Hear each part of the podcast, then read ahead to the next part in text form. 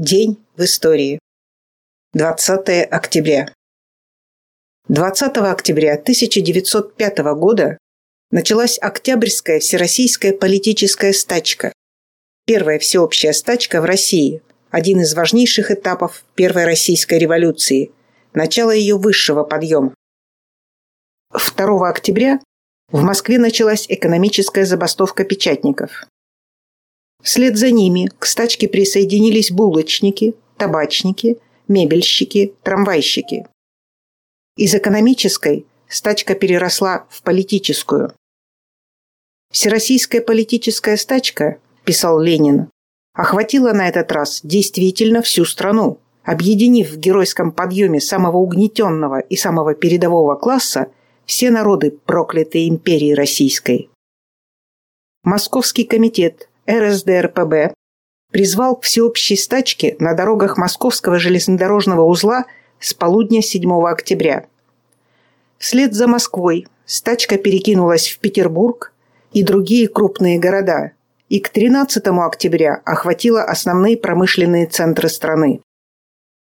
Прекратили работу фабрики, заводы, транспорт, электростанции, почта, телеграф, учреждения, магазины, учебные заведения. Число бастующих достигало двух миллионов человек. Октябрьская всероссийская политическая стачка развивалась под революционными лозунгами «Долой Булыгинскую думу», «Долой царское правительство», «Да здравствует вооруженное восстание», «Да здравствует демократическая республика». В результате революционной деятельности масс в октябре в Петербурге, Екатеринославе, Киеве, а затем и в других городах были созданы Советы рабочих депутатов. Образовались профсоюзы в Москве, Петербурге, Ярославле, Харькове, Тбилиси, Риге, Вильнюсе. Царское правительство предприняло попытку репрессиями сорвать политическую стачку, но вынуждено было уступить и издать манифест 17 октября 1905 года, в котором Николай II заявил о даровании народу гражданских свобод и обещал признать за Думой законодательные права. Получив поддержку либеральной буржуазии, воспринявшей манифест как поворот в развитии России по конституционному пути, правительство перешло к решительному наступлению против революции. По всей стране начались репрессии и погромы. Черносотенцами были зверски убиты большевики Николай Эрнестович Бауман, Федор Афанасьевич Афанасьев, Ольга Михайловна Генкина и другие. В 110 населенных пунктах было убито до 4 тысяч человек, ранено более 10 тысяч. В большинстве районов страны и на железных дорогах Октябрьская всероссийская политическая стачка прекратилась к 25 октября. На отдельных предприятиях она продолжалась дальше и сомкнулась с революционными выступлениями в ноябре 1905 года. Октябрьская всероссийская политическая стачка продемонстрировала силу российского пролетариата как гегемона революционно-освободительного движения. Она нанесла значительный удар по самодержавию. Пролетариат вырвал у царя манифест и сделал невозможным управление Россией без представительных учреждений. Она дала мощный толчок крестьянскому движению. В дни стачки возникли зачаточные формы новой революционной власти, органы вооруженного восстания, советы рабочих депутатов. Она явилась прологом декабрьских вооруженных восстаний. 1917. 20 октября 1917 года Владимир Ильич Ленин нелегально возвратился из Выборга в Петроград. В этот же день он написал письмо Питерской городской конференции для прочтения на закрытом заседании.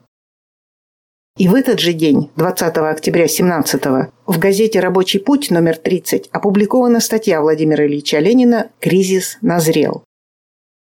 До Великого октября оставалось 16 дней. 1919. 20 октября 19 года приказом номер 1736, дробь 362 Реввоенсовета Республики создается самостоятельный центральный орган по руководству военной связью – Управление связи РККА и вводятся должности начальников войск связи фронтов, дивизий и бригад. Вследствие этого 20 октября 19 года принято считать Днем образования войск связи. К ноябрю 19 года в Красной армии было сформировано 768 отдельных частей связи с общим количеством около 119 тысяч человек. Кроме того, к штабам фронтов, армий, дивизий и бригад было прикомандировано 510 полевых гражданских почтово-телеграфных предприятий и учреждений, в которых работало около 16 тысяч служащих связистов.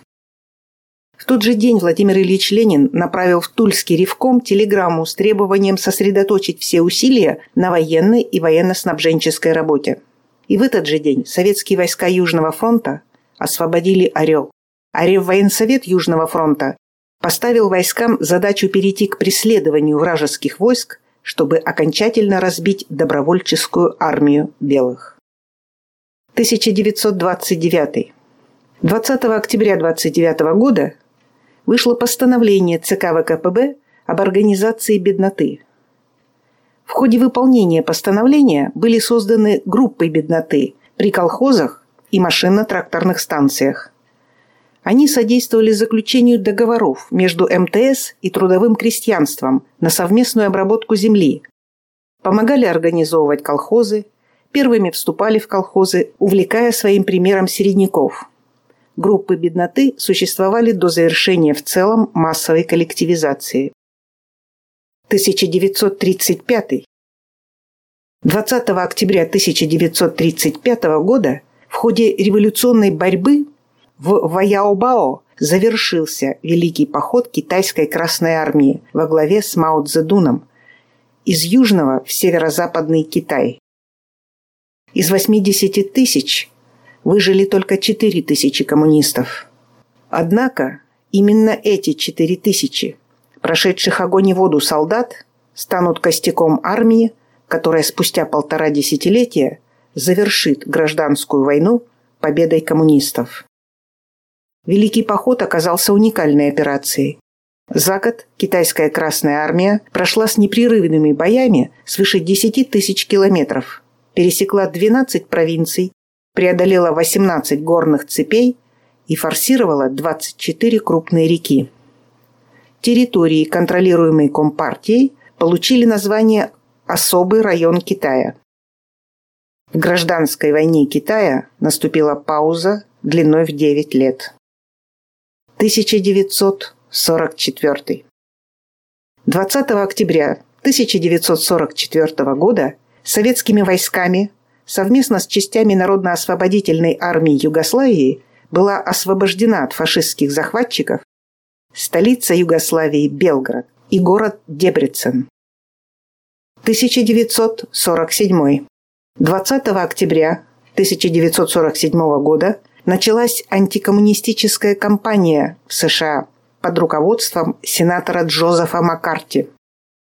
Сотни коммунистов и профсоюзных деятелей стали жертвами макартизма, были осуждены и заключены в тюрьму. Многие государственные служащие, деятели литературы и искусства вошли в черные списки. Среди них Чарли Чаплин, Бертольд Брехт, Роберт Оппенгеймер и другие. 1948. 20 октября 1948 года появилось постановление Совета министров СССР – и ЦК ВКПБ за номером 3960 о плане полезащитных насаждений, внедрения травопольных севооборотов, строительства прудов и водоемов для обеспечения высоких устойчивых урожаев в степных и лесостепных районах европейской части Советского Союза. Для простоты это именовалось сталинским планом преобразования природы было решено покончить с проблемой засухи путем посадки лесозащитных насаждений и создания систем орошения.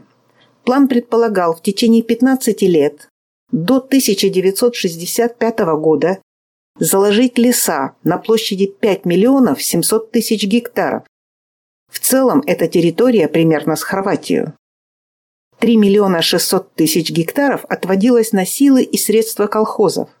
Полтора миллиона нарезали Министерству сельского хозяйства СССР, которому предстояло заниматься малолесными районами и неудобьями. Остальное досаживали совхозы.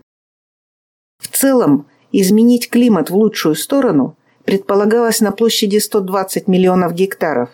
Это уже добрая пятерка европейских стран. Автором концепции травопольного земледелия был русский геолог и почвовед, профессор минералогии и кристаллографии Василий Васильевич Докучаев. Его идеи были дополнены виднейшими агрономами Павлом Костычевым, Василием Вильямсом, практической работой Георгия Высоцкого и других. Сейчас уже считается общим местом, что вырубка лесов и их полное отсутствие являются условием повышенной эрозии почвы, ухудшения климата, засух, пыльных бурь и ураганов. Все это после того, как уже посаженные насаждения были заброшены и вырублены, мы можем наблюдать непосредственно своими глазами. 1965. 20 октября 1965 года начались массовые аресты коммунистов в Индонезии. 1987. 20 октября 1987 года заступил на боевое дежурство первый ракетный полк, оснащенный боевыми железнодорожными ракетными комплексами БЖРК, которые в народе назывались просто «молодец». 2011 год.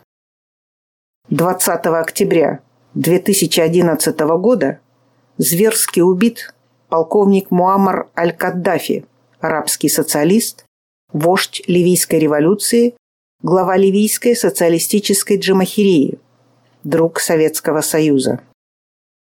Социальный пакет Каддафи. Пособие по безработице – 730 долларов. Зарплата медсестры – 1000 долларов. Новобрачным дарится 64 тысячи долларов на покупку квартиры на открытие личного бизнеса единовременная материальная помощь 20 тысяч долларов.